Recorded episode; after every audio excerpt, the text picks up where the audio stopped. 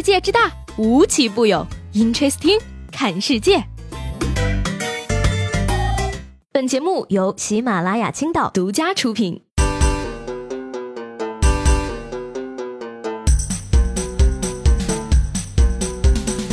Hello，各位好，欢迎收听本期的 Interesting，我是西贝。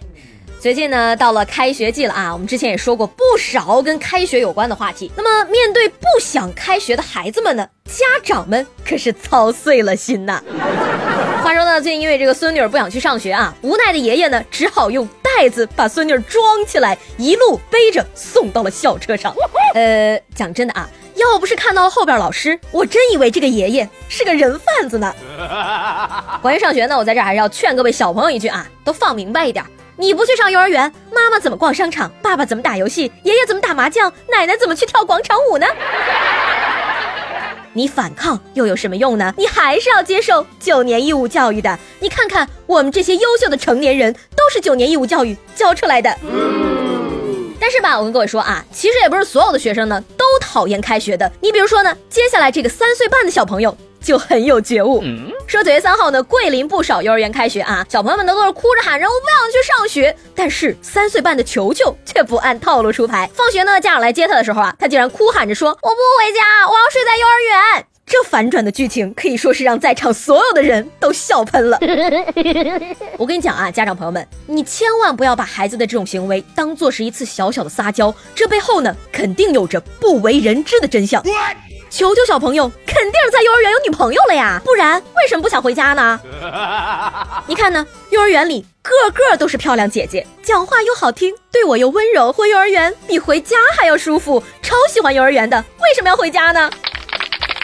其实呢，想想啊，不仅是这位球球小朋友，要是我的话呢，我也希望回到幼儿园呀。你想想，幼儿园里有吃有喝又有玩，老师又漂亮，又可以随随便便就跟隔壁的小哥哥小姐姐牵个手啊，拥个抱啊什么的，简直就是我的人生巅峰，好吗？Amazing！而且还有一点是什么呢？幼儿园里认识的人很多都是你现在最亲密的朋友。虽然说吧，你们幼儿园时期呢，可能互相看对方不顺眼，三天两头吵个嘴、打个架什么的，背不住啊，回家之后还在纸上给人画个圈什么的。但是呢，长大了之后你再想想，那段时光啊，是真美好，想抽谁就抽谁，也不用管动手犯不犯法。所以说吧，从幼儿园建立起来的友谊啊，是多么的牢不可破。朋友嘛，肯定就是为对方两肋插刀、同甘共苦的存在呀。如果有一天呢，我吃了什么东西拉肚子了，那作为朋友，我肯定也得让你陪我尝尝这个东西了。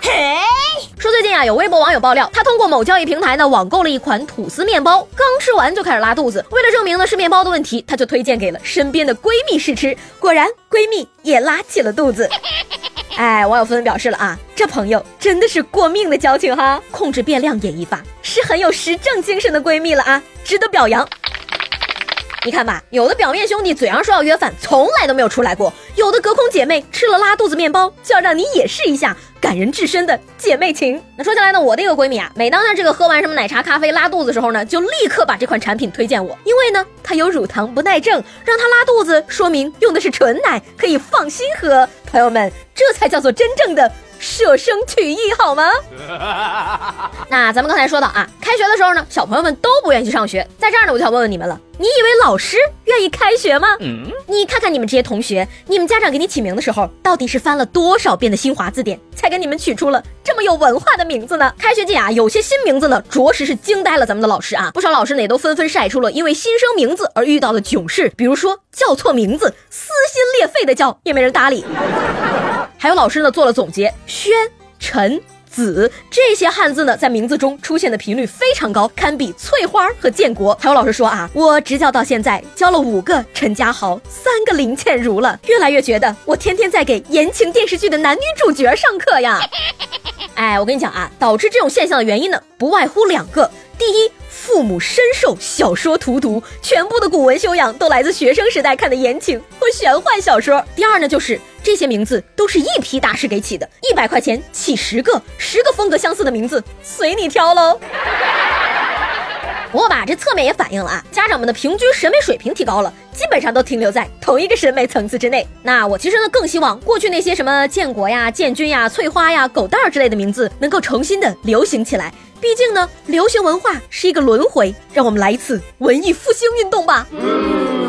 说起来呢，其实也挺为学生们感到悲催的啊，尤其是这个中学生，不仅呢自己的时间被挤没了，现在呀连空间都被挤没了。说九月三号呢，河北衡水啊有家长反映说，信都中学初二年级呢班级被压缩，之前呀每个班约八十五个人，现在呢则有一百一十多个人，并且称啊前后课桌的距离不到二十公分，壮点的孩子呢腿都伸不直。对此呢，这个教体局也是回应了啊，说责令整改，将班容量呢恢复到升班前的班额，于九月八号前完成。你说要提到这个高考的一本率啊，河北衡水我是服的，能去的都不是一般人，除了学习好，你还得瘦啊。一个班级两个排的编制人数就足够了吧？你一个连的编制也太夸张了，不是？要我说呢，学校干脆把桌子撤了，学生站着听课，估计能装更多的人，没法睡觉了，效率还提上来了。